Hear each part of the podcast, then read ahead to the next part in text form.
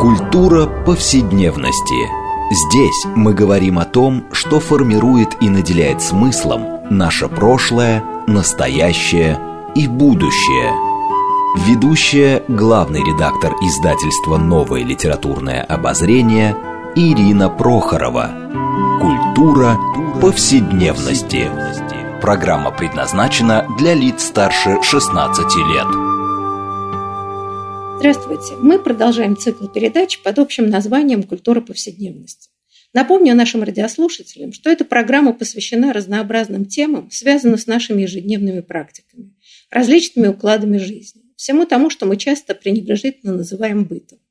Однако наша программа стремится показать, что многие стороны повседневности являются важнейшей частью культуры и во многом предопределяет и формирует ее развитие. А сегодня мы продолжим тему, которая, конечно, на стыке повседневности и куда более как бы, да, э, высоких этажей культуры, так, в кавычках высоких, а именно мы поговорим об образовании. А как складывается система образования, как она потом воздействует на нас, на нашу и повседневную жизнь, и наши жизненные траектории, и выбор профессии, и многое-многое другое. И э, сегодня мы уже к этой теме несколько раз обращались а, в разные временные периоды. Но сегодня мы поговорим о том, как складывалось образование в России раннего нового времени. И как у нас уже повелось, э, как бы книгу, от которой мы будем отталкиваться, обсуждая эту тему, а, это книга греческого исследователя Николауса Хрисидиса, которая называется «Академия при царском дворе. Греческие ученые и иезуитское образование в России раннего нового времени». И сегодня с нами а, эту тему важную образования раннего э, нового времени в России обсуждают гости, я их представлю. Степан Шамин, доктор исторических наук, ведущий научный сотрудник Института российской истории Российской академии наук. Здравствуйте. Здравствуйте. Второй наш гость Ирина Вознесенская, кандидат исторических наук, старший научный сотрудник научно-исследовательского отдела рукописи библиотеки РАН. Ирина, здравствуйте. Здравствуйте. И третий гость Игорь Федюкин, историк, доцент университета Шанхай-Тех, Китай. Игорь, здравствуйте. Здравствуйте. Я Ирина Прохорова, главный редактор издательства «Новое литературное обозрение», ведущая программы. Коллеги, но а, прежде чем мы как-то поговорим об этой самой Академии при Царском дворе, а именно о том, как открылась Славяно-Греко-Латинская Академия, хотелось бы задать вопрос следующий. Ну, как бы в этой книге э, Хриситис просто показывает это событие как важнейшее явление, э, да, как начало модернизации э, не только образования, но и вообще политической жизни России. А, но мне бы хотелось начать как бы вот а, так сказать, отвечки. А, собственно, что из себя представляло образование а вот в допетровской России, но, собственно, накануне а, появления этой славяно-греко-латинской академии? Вообще, какова была традиция? А, потому что, мне кажется, ну, как-то много существует разных мнений, может быть, стереотипов вокруг этого. Что, да, вот почему э, эта академия оказалась столь важным? А, явлением, да, а что как бы существовало в России в это время? В Москве, как называли ее а, приезжающие иностранцы. Ну, дело в том, что образование и институт как образование. Это немножко разные вещи. Скажем, никто, э, наверное, не назовет э, необразованными людьми людей, живших там не только в 17 веке в Москве, и в 16 и в 15 людей, которые оставили нам совершенно замечательные памятники литературные и э, не только литературные, да, и философские в том числе. Но института, как такового, университета в России действительно не было. И, и в этом была вот основная проблема. А на самом деле у нас есть какая-то такая информация о том, что э, еще при дворе Бориса Годунова обсуждались такие проекты создания, открытия в Москве э, университета. Но все это несколько задержалось, вот, по вполне понятным причинам, потому что развитие самого, ну, сама история, да, само развитие э, там, вот этих институтов, да, я не знаю, как лучше сказать, оно должно было пройти определенные, определенные этапы, наверное. Вот. И ну, так сложилось, что в конечном итоге только вот к 1685 году сложились все необходимые условия для того, для того чтобы в Москве возник а, университет. Вот. Э, открытию университета, открытию академии, естественно, предшествовали споры. И а, споры э, в основном касались э, таких, с одной стороны, религиозных моментов, конфессиональных, да, а с другой стороны языковых. И это было очень важно. Несмотря на то, что Хрисидис в своей книге там несколько ну, пытается нивелировать эту тему, то есть говорит, что не было, в общем-то, таких особых споров между грекофилами и а, латинофилами. В общем-то, он прав на, на самом деле. Но, тем не менее, проблема языка, она стояла а, перед вот, людьми, которые думали о создании университета, об открытии университета в Москве. Вот. Дело в том, что национальные языки в то время, они, в общем-то, для образования не, не слишком хорошо подходили. Вот. И мы сегодня это прекрасно себе чувствуем, прекрасно понимаем, да, прекрасно чувствуем, что э, вся терминология э, в общем-то, она такая а, общая, латинизированная или грецизированная.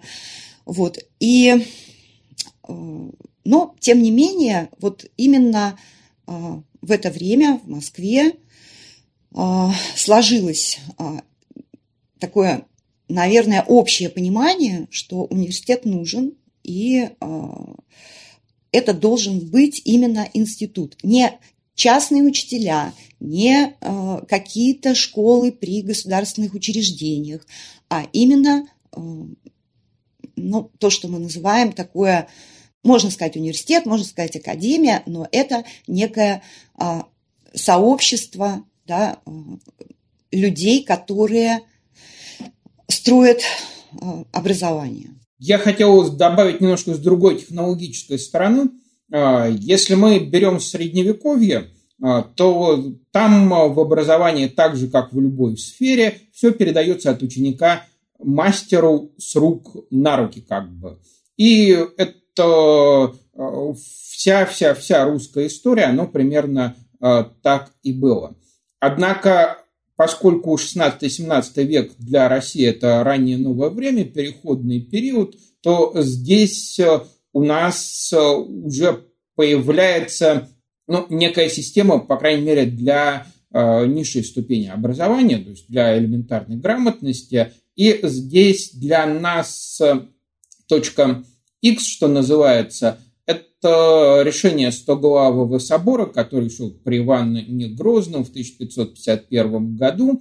Там э, э, было э, четко указано, чтобы не ученых э, людей священники не ставили – и при домах э, лучших священников были организованы школы, где будущий священник получал необходимое образование, и даже если он у своего отца научился мастерству, мастерству он все равно потом, когда э, появлялся у архиерея, чтобы его рукоположили, он предоставлял свидетельственную грамоту о том, что вот такой-то опытный священник его а, учил, свидетельствовал и а, гарантирует, что он к церковной службе годен. И вот эта самая система, она существовала на протяжении примерно полутора столетий. То есть, с одной стороны, Здесь сохраняется тот самый принцип личного учительства, а с другой стороны, это уже обязательная система, которая не позволяет занимать э, должности священников э, людей неграмотными, э, людьми неграмотными.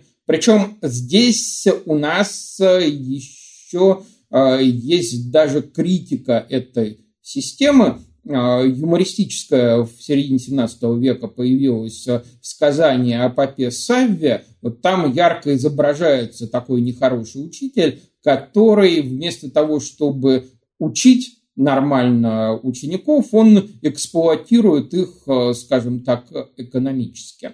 А, то есть некая система младшего образования уже была, и она у нас четко отражается, допустим, в материалах печатного двора, а, потому что если мы возьмем продукцию московского печатного двора, а, то азбука плюс псалтырь плюс часосов – вот эти вот основные учебные пособия, по которым учились. Если вот посчитать штучно, то эти три наименования, они дадут больший тираж, чем любые другие книги. То есть вот это вот некая система низшая была. И плюс еще, по мере того, как в России появлялись люди ученые, допустим, приезжает Максим Грек, он а, а, в Троице Сергия Лавре, когда его туда отправили, он, живя там, он вокруг учит. Появляется Симеон Полоцкий. То он живет в Спасском монастыре, где потом появилась славяно-греко-латинская академия, и он учит, а, причем, в общем, учит примерно тем же вещам, что потом лихуды начали учить. Но э, в отличие от э, структуры лихудов, э, вот эти самые учителя, даже получившие вот то образование, которое потом привезут лихуды, эти учителя, они были вещью сами в себе. И то, что они появились, потом не тиражировалось на будущее, на всю страну. Вот это вот то, что я хотел здесь дополнить. Спасибо, да, это очень важно. Но вот, собственно, и начался разговор с того, что э, как бы какие-то э, сдвиги да, и желания образовать как можно больше количество людей были, но институционально это не было никак выстроено. Да, а с одной стороны, такой а, анекдот а, из китайского опыта какой-то кажется здесь очень уместным, потому что сейчас в Китае, в китайских университетах активно продвигается тема liberal arts, да, которая нам всем знакома по российской российской практике, может быть, пятилетней давности, модель liberal arts, как это замечательно.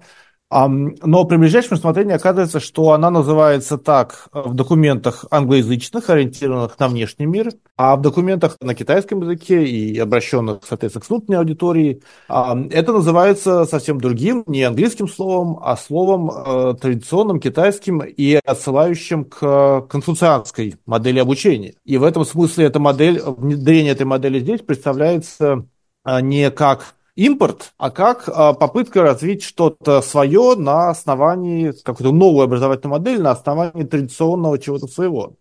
А, но а, это, с одной стороны, иронично, а с другой стороны, конечно, в этом глубокий смысл, потому что действительно и конфуцианская модель, да, она структур, да, но это та же самая вот модель учительства, да, такого неструктурированного или там не, не общения учителя с учеником, которая лежит, конечно, в основе и средневековых европейских моделей обучения, и, конечно, а, и в том числе э, liberal arts, как, его знаем мы.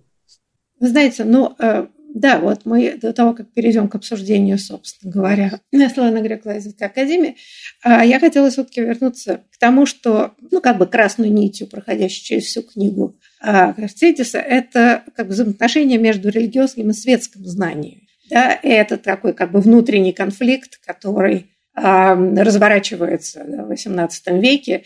И возможно ли это совмещение или несовмещение, и вообще что, что является светским, что является э, церковным. Э, вот в этом смысле э, то образование, которое получали, ну, скажем, священники, это, понятно, было религиозно, та небольшая прослойка а, ну, то, что, то, что христианство называет элита, да, ну, приближенные царя, там, дьяки, да, образованные, это все-таки были какие-то элементы светского образования? Или это все-таки было религиозное образование и постепенно потребность в более светском вот и привела, собственно говоря, к попытке создать какие-то институции? Ирина, вот каково это было образование? Не для священников, а, скажем, да, для служивых людей, например ну, я бы не стала как бы разделять э, на светское и э, религиозное, потому что на самом деле первый этап – это ну, просто элементарные знания, да, обучение чтению, письму.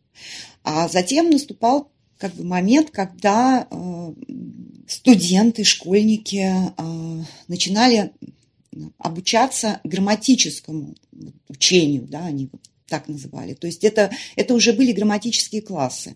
Собственно говоря, эта традиция достаточно древняя, она идет еще из античности. И дело даже не в семи свободных искусствах, а в самом понимании того, что прежде чем мы перейдем к высоким наукам, мы должны научиться говорить, понимать, спорить. И поэтому вот это, это очень важно. То есть грамматика, мы должны знать язык, на котором мы говорим, мы изучаем риторику, а, потому что мы должны уметь а, красиво и правильно говорить. Ну и, собственно говоря, там диалектика или логика, да, это уже способность, нужно способность научиться доказывать свою точку зрения, да, то есть э, спорить. И вот этот такой грамматический период, как вот Игорь говорит, это именно такой изу... уровень изуитского коллегиума, любого, даже не обязательно изуитского, вот.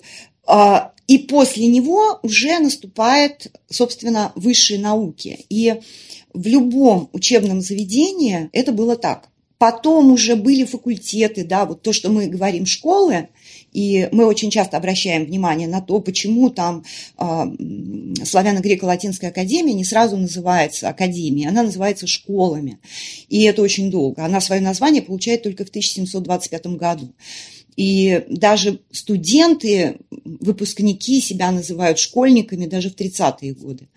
Вот. И именно разные школы, да, и вот в традиции университета были школы права, была школа медицины, была школа, там, я не знаю, богословия, да, но ранний уровень, нижний, он у всех должен был быть одинаковым.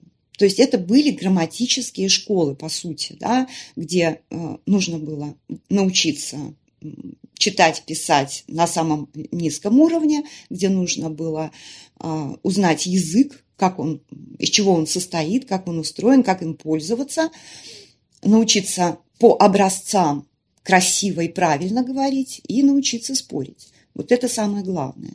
Поэтому тут, тут нельзя сказать, что это светское образование или не светское. Это, это именно тот, тот фундамент, на котором уже может строиться как богословское образование, так и, там, не знаю, правовое. А вот меня как-то очень заинтересовало в книге, но поскольку я совсем в этом периоде не специалист, а, и мои какие-то знания каких-то процессов, они либо школьные, либо какие-то отрывочные, университетские, а, мне показалось очень интересным, а, не знаю, насколько это действительно ново, где автор говорит о таком да, специфическом религиозном просвещении, которое происходило в допетровскую эпоху. Но он как бы вообще рассматривает целый ряд проектов, да, как подготовку к этому, собственно, просвещению, что Петр вот не то, чтобы пришел неизвестно откуда, а уже многие вещи были подготовлены, да, просто процессом эволюции общества.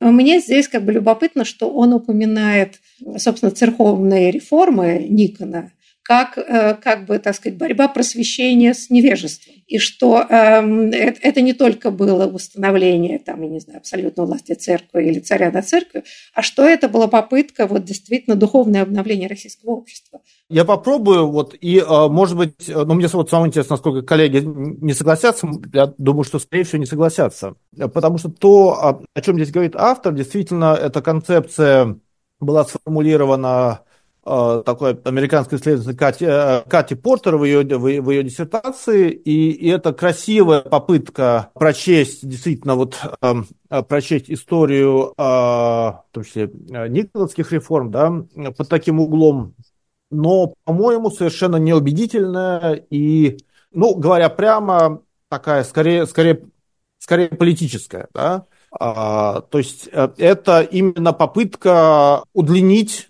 историю просвещения в России, да, вот сказать такое, что вот что-то у нас что-то Петр, Петр и 18 век, да, что там и до Петра что-то такое было. И, э, честно говоря, мне кажется, она не, а, не убедительная вовсе, да, то есть это конструкция, которая основывается на, как мне кажется, да, на очень изобретательном прочтении а, очень небольшого числа источников, но во всяком случае, этих источников нормативных, да, а, несколько ключевых деятелей середины 17 века думали в этом направлении, да, но вот попытка развернуть это как такую какую-то программу, которая как якобы существовала, ну, мне кажется, это такое очень сильное натяжение. Ну, можно я процитирую протопопа Авакума? Это известный его ответ духовной дочери Евдокии. Вот, я его очень просто люблю. Вот, когда она ему, скорее всего, у Русова, да, когда она ему написала, а, что изучила грамматику и собирается изучать риторику, а может быть потом и что-то другое, ну, это очень приблизительно как бы к тексту, он ей отвечает – Евдокия, Евдокия, дурька, дурька, дурище, на что тебе вороне высокие хоромы? Грамматику ту и риторику Васильев и Афанасьев и Златоустов разум обдержал. Все, что потребно, то в церковь взяли, а что не потребно, то под груз лопатой сбросили. Цитата совершенно потрясающая, потому что, во-первых, она нам говорит, что образование было востребовано, и существовали определенные противники э, этого, да, и у них была своя концепция, что не нужны эти знания, потому что они уже содержатся в религиозных текстах.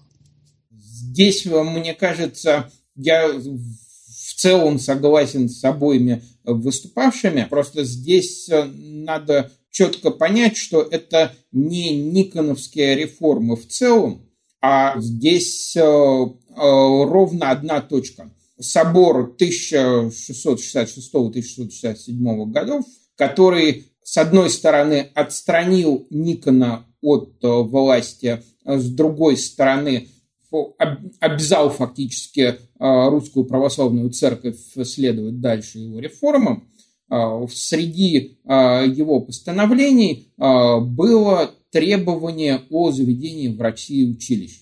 То есть это не абстрактное распространение, как бы, а вполне конкретное решение. И э, дальше, если мы посмотрим по фактическим действиям русских иерархов, то в исполнении решения этого собора они и работали, и было несколько ступенек до э, того, как пригласили Лихудов, но и Лихуды при всем уважении к Никосу э, и его книге, все-таки не были последней точкой. На мой взгляд, последнюю точку э, поставил Петр, который вот в это учреждение пригласил Палладия Рогова или Роговского, выученика уже нескольких западных учебных заведений, э, который окончил образование в Риме. Вот он э, вернулся, и Петр его поставил э, делать славяно-греко-латинскую академию как копию западного учебного учреждения, причем оттуда греческий язык выбросили. Мы сейчас вот ненадолго прервемся, жалко уходить на перерыв, но придется. И после него мы продолжим с вами разговор об образовании в России раннего нового времени.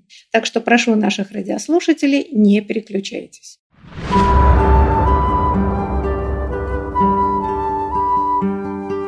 Здесь мы говорим о том, что формирует и наделяет смыслом наше прошлое, настоящее и будущее. Культура повседневности.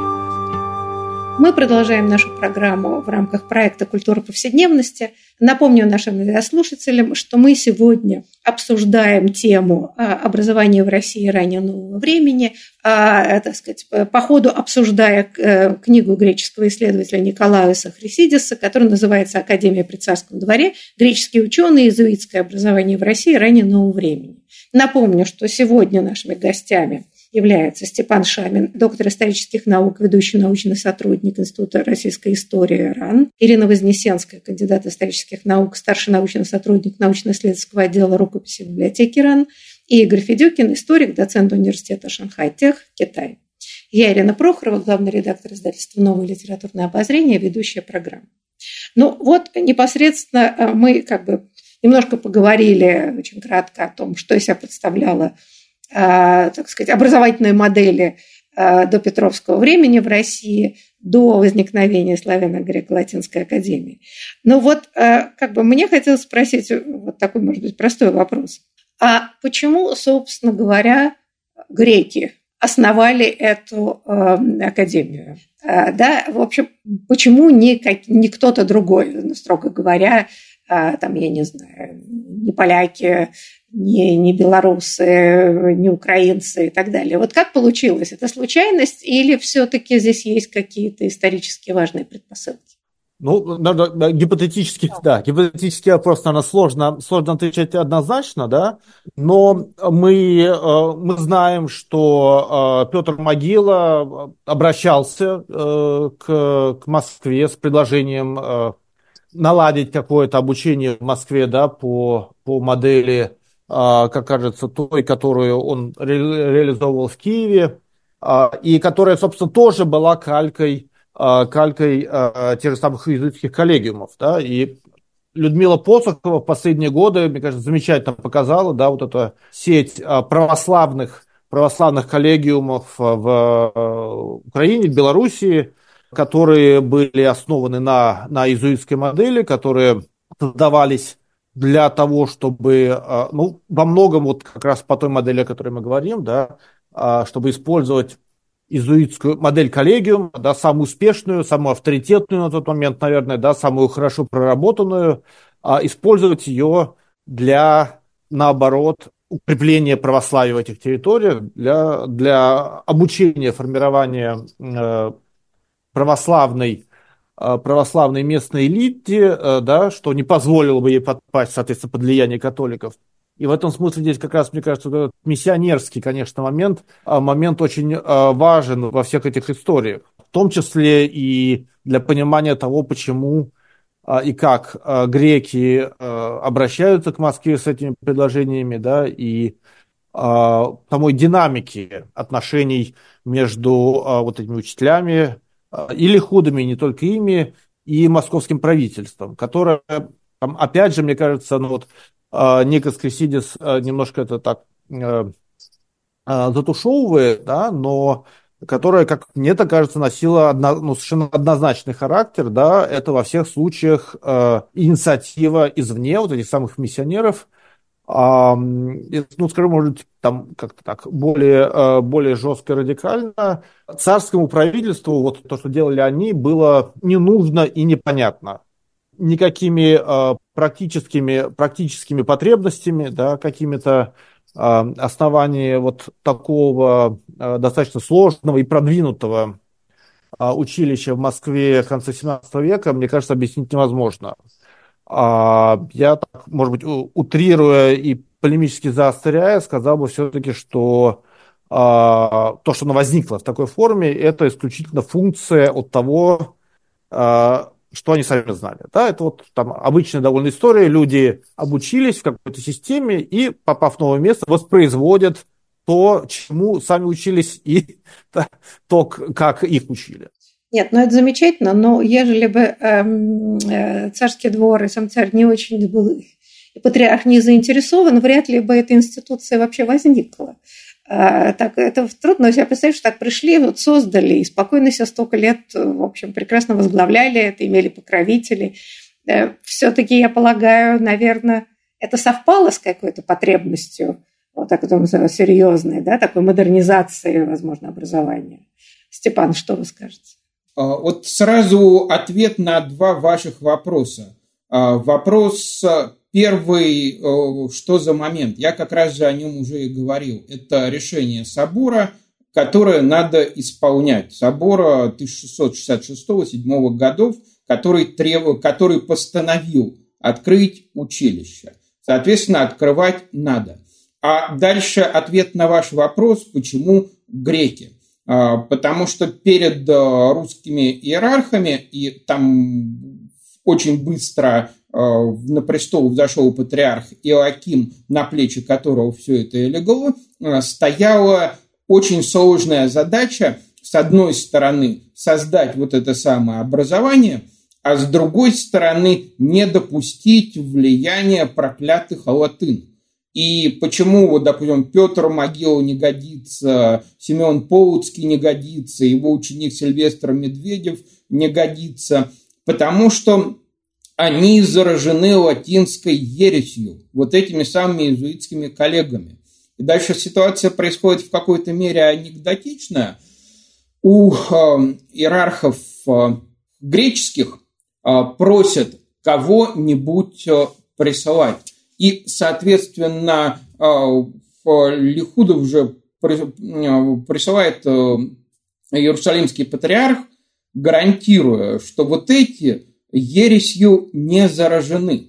Ну и дальше показанный Никосом в своей книге анекдот в том, что оказывается, что нет. Они готовы вести диспуты против Латынна, они готовы писать книги против Сильвестра Медведева, вот которому, собственно, вот эта привилегия на Академию, она была дана Сильвестру Медведеву, его Академия не состоялась. А по факту, как Никос нам э, показал, э, они э, сделали тот же самый иезуитский коллегиум.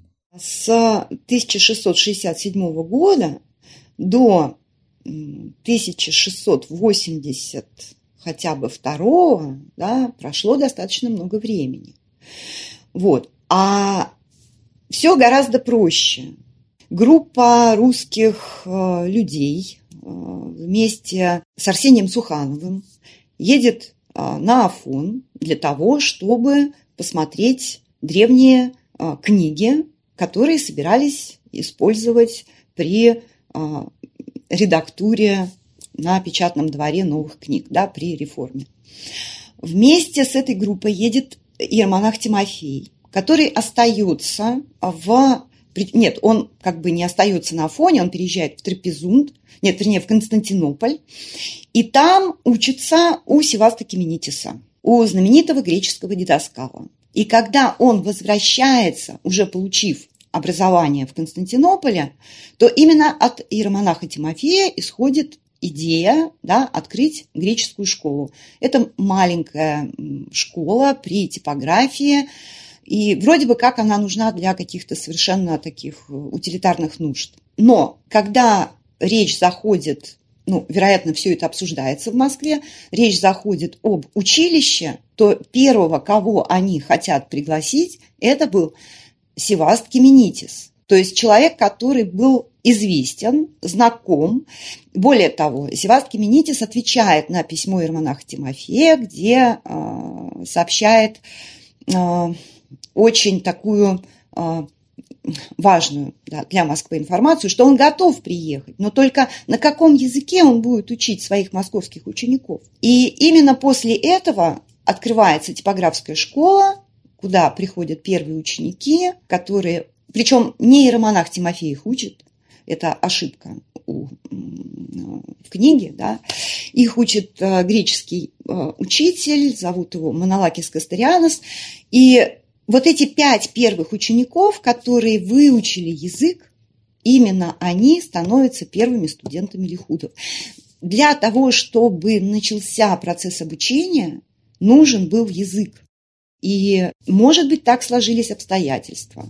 Но, тем не менее, как бы другого выбора ну, просто не было, потому что на самом деле латынь предлагали учить э, многие учителя. Но выбор был совершенно конкретно, четко сделан в пользу греческого.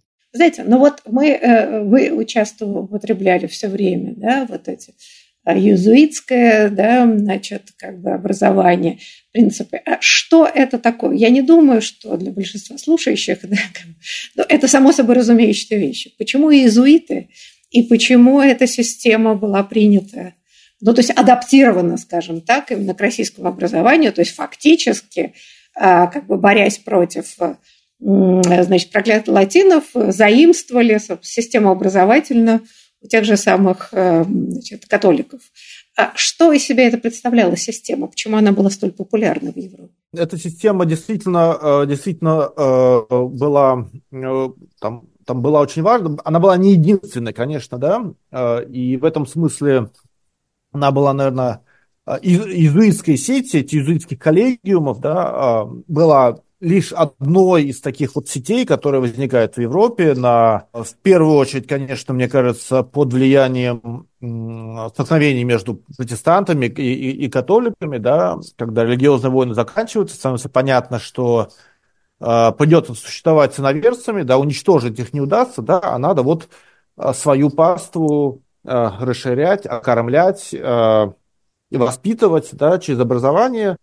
И э, действительно, это сеть коллегиумов, которая э, давала хорошее, хорошее, прям идея была в том, чтобы э, там давать э, хорошее образование выходцам или там, детям из элиты в первую очередь, да, э, которое было бы им полезно в будущем в их какой-то светской жизни, да, в качестве представителей элиты, управленцев, офицеров и так далее, просто дворян, но и которое, конечно, включало бы в себя и э, религиозную индоктринацию как часть, как часть этой системы. Да? И э, это была действительно структурированная, хорошо продуманная система с педагогическими такими достаточно жесткими методами, да, пресловутое такое рацио студиорум было разработано, как описание, да, такое формализованное достаточно, да, вот этого педагогического метода, педагогической идеологии, а, которая, которая хорошо работала, которая а, тиражировалась и калькировалась. И более того, как раз вот, наверное, этот самый момент, конец 17 века, он как раз интересен тем, что как бы с одной стороны, да, вот буквально, может быть, даже лет 10-15 до этого момента и даже еще, еще в этот момент, да, наверное, вот эти вот иезуитские коллегиумы, это, а, наверное, передовое слово западноевропейского образования.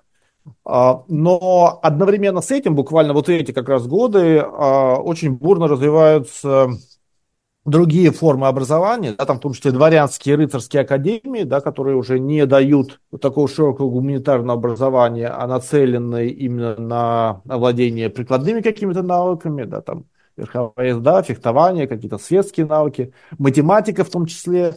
А, а с другой стороны, а, сами иезуиты очень активно тоже включаются в этот процесс, а, начиная активно удовлетворять спрос очевидно существующей среди дворянской элиты, в том числе на математику. Да, и как раз иезуиты в этот период становятся такими, ну,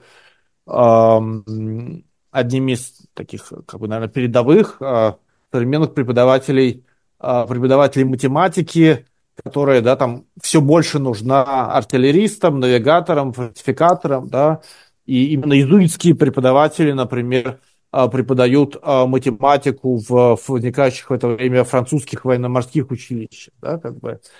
то есть вот, наверное, с этой моделью как раз а, штука в том, что она приходит в Россию, ее приносит, но буквально, ну, чуть не сразу же, да, практически она начинает устаревать, как бы, да, и а, начинают появляться какие-то альтернативные формы образования, а, более, а, может быть, более практик, практически ориентированные. Я, вот, может быть, э, чуть-чуть покороче сформулирую, почему именно иезуиты. Иезуиты – это передний край борьбы для католической церкви. С одной стороны, это очень большая структура, хорошо финансируемая, а с другой стороны, она направлена как раз вот на э, православный и протестантский мир.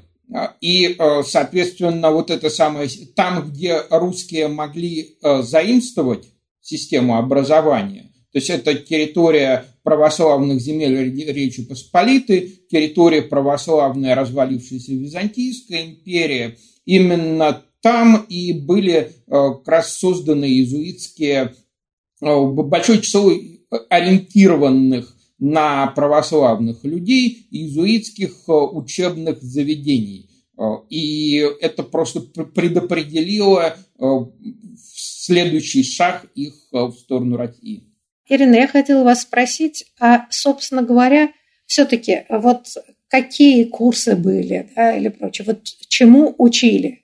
А, а, ну, так сказать, Игорь уже говорил, что там, да, и математику, и все прочее. А вот когда славяно э, греко-латинская академия эм, образовалась, там какие были э, курсы, скажем, да, вот, Там же математики не было, насколько я понимаю, там были в основном гуманитарные дисциплины, скажем так, современные, если вы да. уважаете. Математики не было, и э, математика у нас появилась в навигатской школе, которая э, у нас все-таки пришла из э, Англии, да, из Лондона, несмотря на то, что э, в Лондон она пришла из Франции, действительно. И Игорь абсолютно прав. Вот. Э, это была грамматическая школа. То есть она то есть уровень, уровень вот образования наших первых студентов, он ну, мы, мы, мы на самом деле мы не можем сказать, а, кто из них реально там учил философию. Да, потому что, ну, вот так все сложилось, что до философии они практически, ну, там, может быть, дошли, ну, единицы.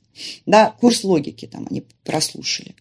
Вот, то есть, на самом деле, все, вся вот эта э,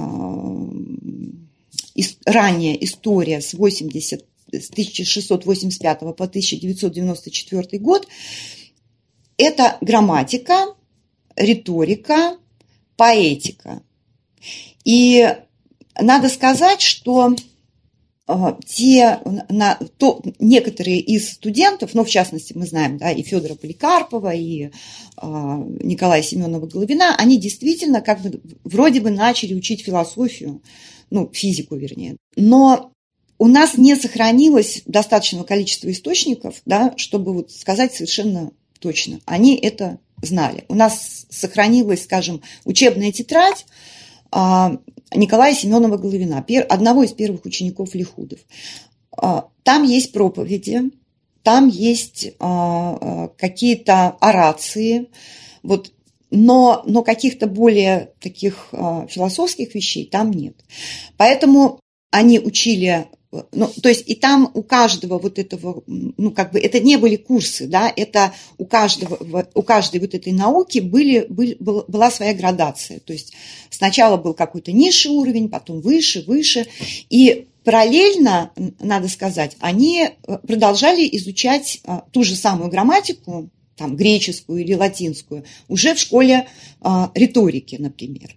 И поэтому у нас есть э, такие учебники, которые они все должны были переписать. У них у каждого из учеников должны были быть свои учебные пособия. Вот. И чем выше они учились, тем сложнее был уровень грамматики. То есть в любом случае это языковая школа, которая, в общем, позволила бы им а, получать дальнейшее образование, если бы ну, была такая возможность. Ну, вот эта академия существовала довольно долго – она там несколько раз значит, как-то меняла свои векторы, реорганизовывалась. А все-таки был ли какой результат?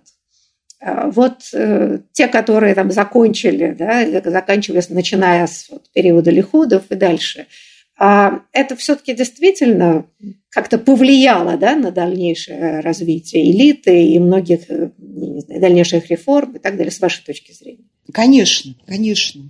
Я ну, просто я этим занималась. Вот. Дело в том, что вот это, ну, можно сказать, да, элита Петровского времени, которая непосредственно была связана и с церковью, и с печатным двором, то есть с переводами, с э, редактированием э, да, литературы, с, издань, с изданием книг. Это, это все выпускники Академии Лихудов.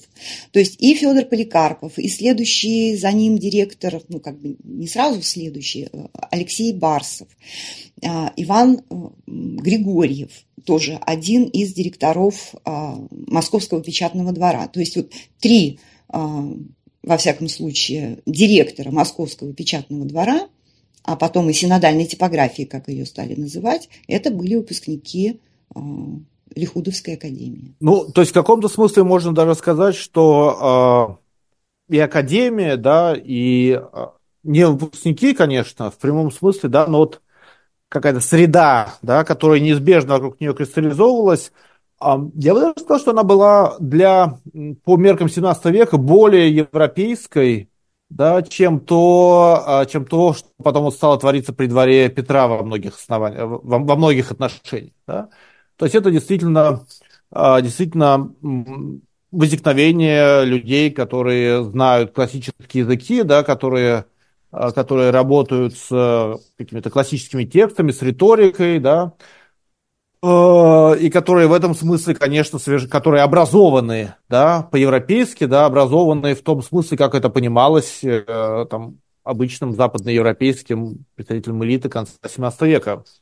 И в этом смысле они, конечно, очень не похожи на вот типичных э, птенцов гнезда Петрова, таких вот э, деятелей совсем другого порядка. Коллеги, очень жалко прерывать разговор. Можно три слова буквально. Последнее, Степан, да, вам последнее слово. О, моя оценка немножко будет другой. То, что производила Славяно-Греко-Латинская академия, оказалось, оказало решающее влияние на все русское образование XVIII века по двум направлениям. Направление первое – кадры для всех других учебных заведений открывается медицинское какое-то учебное заведение, туда берут студентов славяно-греко-латинской академии. А создается Академия наук, туда, если берут, то выпускников славяно-греко-латинской академии. Открывается тот же самый Московский университет, где взять студентов. А донор – та же самая славяно-греко-латинская академия. То есть, если мы покопаемся в биографиях а, тех, кто имел отношение к русской науке и образованию в XVIII веке, мы там э, увидим славяно-греко-латинскую академию на каком-то этапе почти у всех. Это одна сторона вопроса. А вторая, э, благодаря славяно-греко-латинской академии в конце Петровского правления была создана система церковного образования, опирающееся на выпускников Славяно-Греко-Латинской академии. И это была образовательная база для всей Российской империи на протяжении всего XVIII века. Замечательно. Вот на этой оптимистической ноте о важности инициатив образовательных мы и закончим нашу программу. Большое спасибо. Я благодарю гостей. Большое спасибо за интересный разговор. И надеюсь, до будущих встреч. До свидания. Спасибо огромное. До свидания. Спасибо огромное.